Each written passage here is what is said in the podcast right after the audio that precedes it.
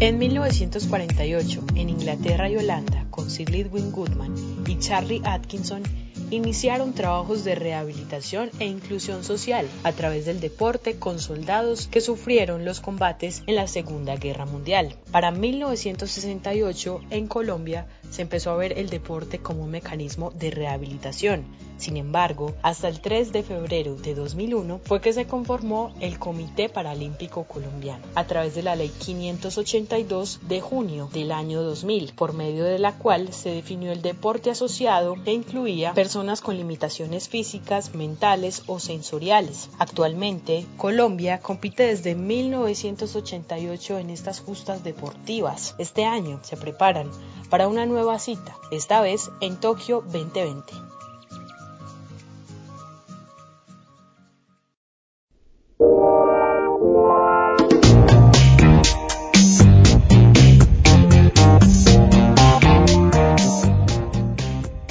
Todos al capítulo número 30 de Acor Antioquia FM el podcast oficial de la Asociación de Periodistas Deportivos del Departamento Antioqueño. Dani P, prácticamente la mitad de los Juegos Olímpicos. ¿Cómo le ha parecido de lo que llevamos? Hola Sara, saludo a usted, a los oyentes que están conectados con el podcast de la agremiación de periodistas deportivos del departamento, donde quiera que estén, en cualquier lugar. Gracias por elegirnos, reproducir este contenido. Y realmente sí, estos olímpicos han sido muy, muy bonitos de ver, difíciles de ver también por el horario, porque uno a veces tiene muchas cargas y a veces no le da para uno levantarse tan temprano trasnochar. Sin embargo, ha sido un evento muy bonito, como siempre, el deporte olímpico nos deja anonadados. Y si de pronto está reproduciendo este episodio mucho después o lo que sea, realmente es muy valioso que se pasen por nuestros episodios y recuerden que estamos hablando de deporte todo el tiempo.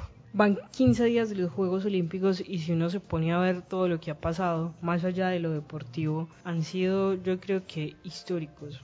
Primero, la, la, antorcha olímpica la encendió una mujer haitiano-japonesa como Naomi Osaka, una asiática afro creo que eso es totalmente histórico. Segundo, resulta que la mejor deportista o la, la referente que esperamos para estos Juegos Olímpicos simplemente se baja de varias pruebas por decir que prima su salud mental y creo que eso le da un, un espaldarazo o eso habla más allá del deporte y habla de pues precisamente como de, de, una nueva generación más allá de, del tema deportivo sino también del tema de la humanidad y la concepción del mundo Salud por Simon Bales y la decisión que tomó. Pero bueno, se acaban los Olímpicos el 8 de agosto y el 24 comenzamos con los Juegos Paralímpicos Tokio 2020. Sensaciones de que, de que ya se venga también esas justas. Bueno, este evento es igual de importante que los Juegos Olímpicos, realmente representa muchísimas cosas para el deporte, sobre el movimiento paralímpico, todo lo que representa estar ahí, ser deportista de alto rendimiento. Y yo creo que por eso en esta ocasión traemos a una persona que está aliada, que está trabajando todo el tiempo con estos deportistas y yo creo que eso es lo valioso de este episodio. Y así las cosas, escuchemos la entrevista con Luisa Restrepo.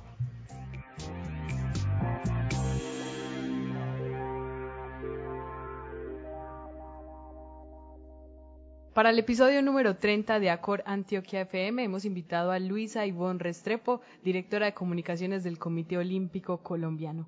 Primero que todo, un gusto estar compartiendo con Luisa y gracias por aceptar la invitación a este podcast.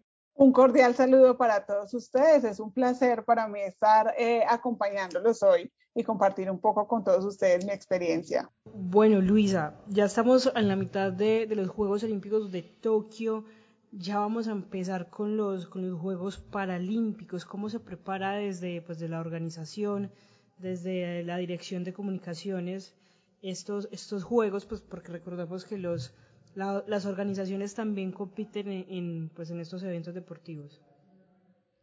Nosotros en el Comité Paralímpico, tanto desde comunicaciones como desde las demás áreas, estamos trabajando un poco a un millón por hora para tener todo al punto de la mejor manera posible para entregarle las garantías a nuestros deportistas para que se dediquen únicamente a competir. Entonces, pues a los temas tradicionales que ya tienen unas competencias como estas, como son lo deportivo, también se le han sumado como los diferentes requisitos relacionados con COVID-19 y las diferentes restricciones que ha puesto el gobierno japonés para permitirnos el ingreso con el objetivo pues siempre de que los juegos se lleven a cabo de la mejor manera posible para todos. Entonces estamos como poniendo a tope, dejando al punto todo lo que tiene que ver con el traslado de los deportistas hasta Japón, porque además también es un trayecto largo, entonces como para que se lleve de a cabo de la manera más tranquila posible, el tema de uniformes, alimentación, indumentaria, entre otras cosas, en las que estamos trabajando, porque pues como dato tenemos que llevar prácticamente todo listo, porque en Japón no podemos salir durante los primeros 14 días de estadía. Solo nos podemos movilizar entre los escenarios deportivos autorizados por, por el gobierno japonés. Es decir, que ya como cualquier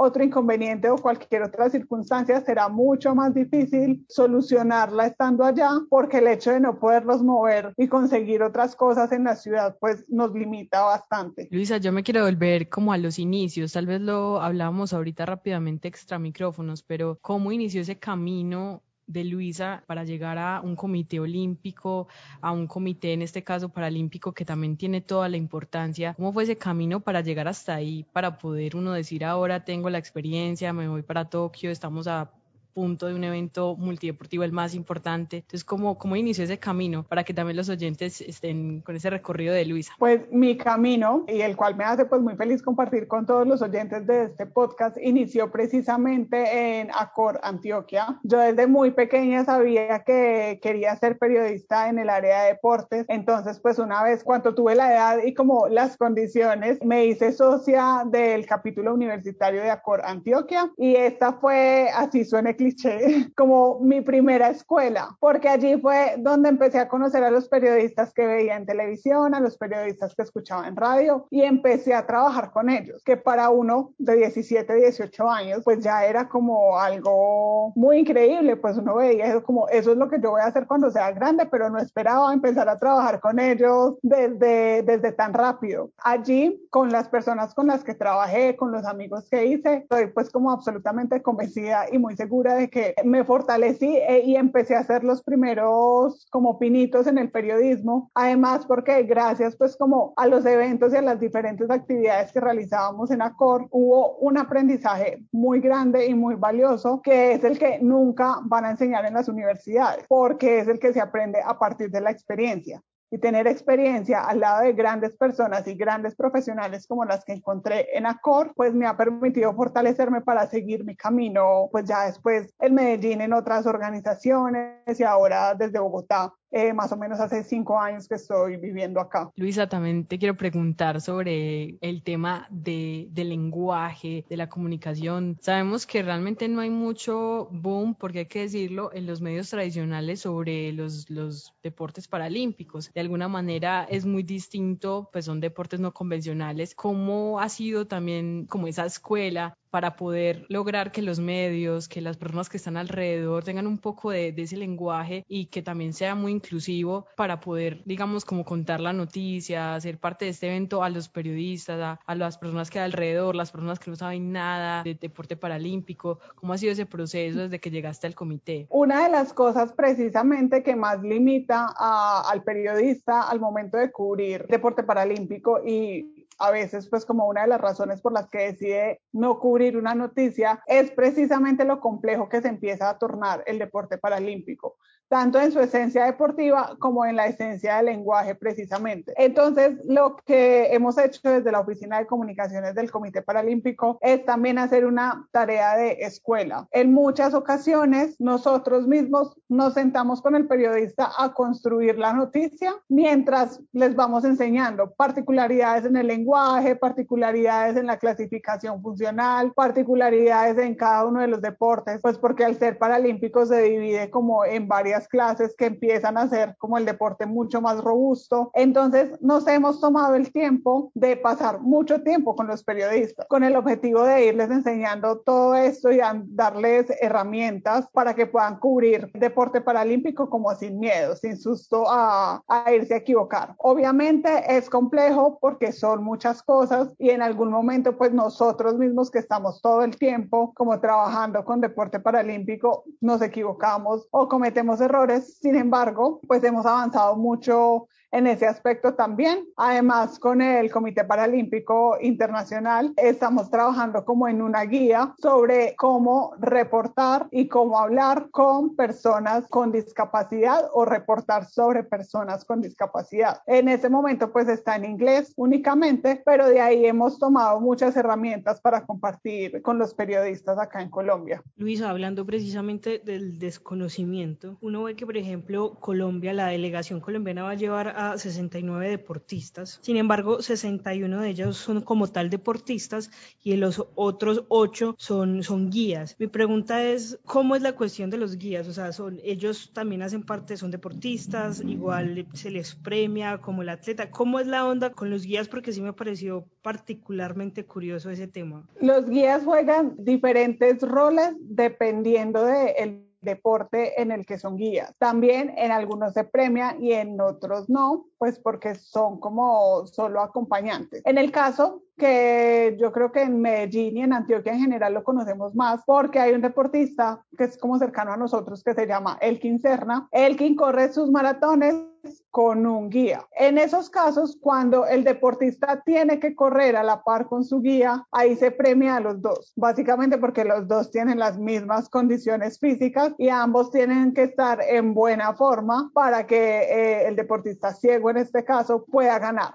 Ahí se premia a los dos. Hay otros deportes como natación, en el que quien nada es una persona ciega, nada solo, sin embargo, necesita quien lo lleve hasta el partidor, quien lo ayude a ubicarse y eh, en el caso de cuando son como los 100 metros que tiene que ir, alguien le tiene que avisar que ya va a llegar al otro extremo de la piscina para que no se choque, sino que haga la maniobra y regrese. Sin embargo, en esos casos pues ya no se premian porque como tal el guía no hace un esfuerzo físico para que el deportista pueda ganar. Y hay otros como el Bosha, que es como uno de los deportes más representativos a nivel paralímpico, que al ser para personas en su mayoría cuadriplégicas, pues estas personas no se pueden mover por sí solas o tienen pues como menor posibilidad en el movimiento y siempre están con, con su guía y parte del juego también depende de la presencia de su guía. Entonces ahí se premian también. Luisa, desde las comunicaciones, ¿cómo lograr,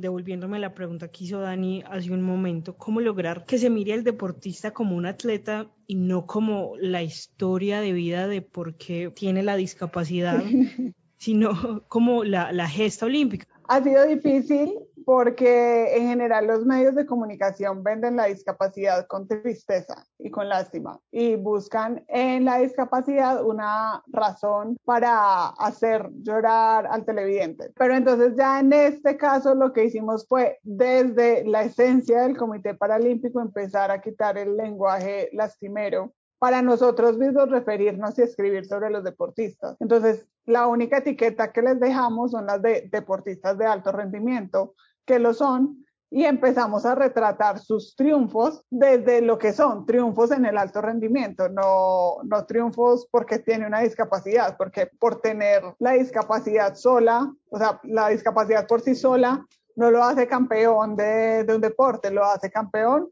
su entrenamiento, su exigencia, su disciplina, y, y, su juicio, pues como para construirse como, como deportista. Eso nos ha servido para que los periodistas también cambien un poco la mirada y, se enfoquen más en los triunfos de alto rendimiento. También hemos contado, pues como con el apoyo de nuestros dirigentes, que a la vez eh, invierten dinero en que tengamos derechos de transmisión de televisión, que tengamos la posibilidad de tener más imágenes para compartir con los medios y así los medios se pueden enfocar en la competencia como tal y no en la discapacidad, que es lo que se ha venido haciendo. Hablando de ese tema de, de lo que se ha venido haciendo desde el comité, yo la verdad resalto mucho esa, esa frase que ustedes ponen en todas partes, imparables. En este momento están manejando esa palabra y realmente, no sé, cómo nació esa idea realmente desde lo personal y cómo ha sido la acogida también de los deportistas, de los dirigentes y de toda la gente alrededor del movimiento paralímpico, que igualmente, como lo he reiterado en varias ocasiones, tiene la misma importancia que el deporte olímpico. Bueno, el prefijo para, pues como todos lo conocemos, existen los Juegos Paralímpicos. El prefijo para es un prefijo que viene del griego que como gramaticalmente significa paralelamente a algo, ¿cierto? Entonces por eso se le pusieron eh, ese nombre a los Juegos, porque son paralelos a los Juegos Olímpicos, entonces paralímpicos. Desde ahí se empieza a, a usar el prefijo para también como para, para señalar cuando hay discapacidad en un, en un aspecto, en un ambiente, en una palabra, en algo similar. El imparables, pues gráficamente, como para que las personas que nos estén escuchando eh, se hagan una idea, nosotros lo tenemos como marca registrada y la podemos usar pues como para beneficio económico. La marca que tenemos registrada es la IM, como en bajas, en minúscula, el para, en mayúscula, como para destacarlo más, y el bless en bajas también, que significa pues ya todo junto, imparables, pero que básicamente además es una palabra que muestra como la fuerza y la contundencia que tienen nuestros deportistas para lograr sus triunfos a nivel deportivo. Entonces ahí como que se fusionan y creamos nuestra propia marca que es como el sello de los deportistas paralímpicos colombianos. Eh, Luisa, yo creo que ya para ir finalizando, que eso se nos fue súper rápido, ¿cómo sería ese tema de, de lograr expandir no solamente los medios, yo creo que lo preguntado ahorita, sino a las personas para lograr que ese mensaje de imparables llegue, trascienda pues como muchas fronteras. ¿Cómo hacer que también el deporte colombiano, el deporte paralímpico colombiano tenga esa visibilidad y, y también como lo están haciendo desde el comité ya a portas de unos Juegos Paralímpicos? Yo creo que ahí hay también eh, una parte de responsabilidad grande de los medios de, comunicación. Nosotros como Comité Paralímpico ya estamos dando un paso al enseñarles, al entregarles imágenes, al entregarles videos, fotos, información. Sin embargo, también tiene que haber como una iniciativa por parte de los medios de comunicación en ver el deporte paralímpico como deporte de alto rendimiento y preocuparse ellos mismos por investigar, por ir más allá de lo que nosotros les podemos entregar, porque finalmente lo que va a hacer eso es fortalecernos a todos. Y en la medida en la que los medios de comunicación se comprometan a mostrar deporte paralímpico, no únicamente cuando llegan los Juegos o cuando se gana la medalla de oro, ese mensaje va a tocar a más personas que ven noticias, que ven información, que están eh, todo el tiempo rodeados de información. La idea para mí sería eh, pues ideal que los medios se comprometan también a mostrar un poco más allá de, la medalla y de lo que ganan los deportistas en una competencia y, y muestren eh, un poco más de lo que tiene que ver con la preparación y como en general lo que muestran de otros deportistas convencionales para que el mensaje llegue a más personas y se difunda mucho más.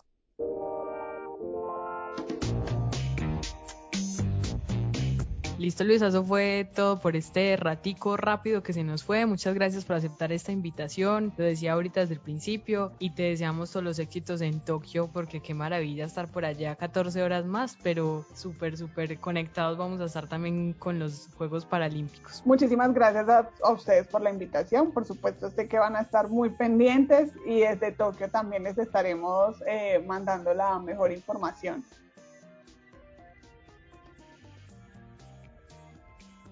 Danipe, capítulo número 30, Luisa Restrepo en Acor, Antioquia FM. Bueno, realmente se nos fue la entrevista muy rápido con Luisa. Eh, si nos está escuchando, que sé que sí, gracias de verdad por dedicarnos este ratico. Importante hablamos del power femenino en todo el deporte y todo lo que representa. También nos contaba extra micrófonos que trabaja con varias mujeres en, en estas comunicaciones de los Juegos Paralímpicos.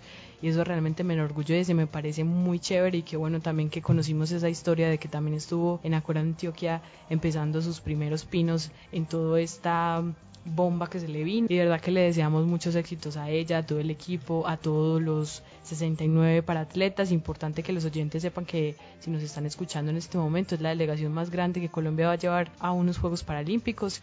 Y de verdad que esto es muy bonito. De parte de Acora Antioquia FM, síganos escuchando y reproduciendo en sus diferentes dispositivos de audio. A todas las personas que llegaron hasta acá en este episodio, muchísimas gracias por tenernos en nuestros oídos, en sus audífonos y nada, un abrazo y ojalá sigamos viendo mucho deporte olímpico y paralímpico.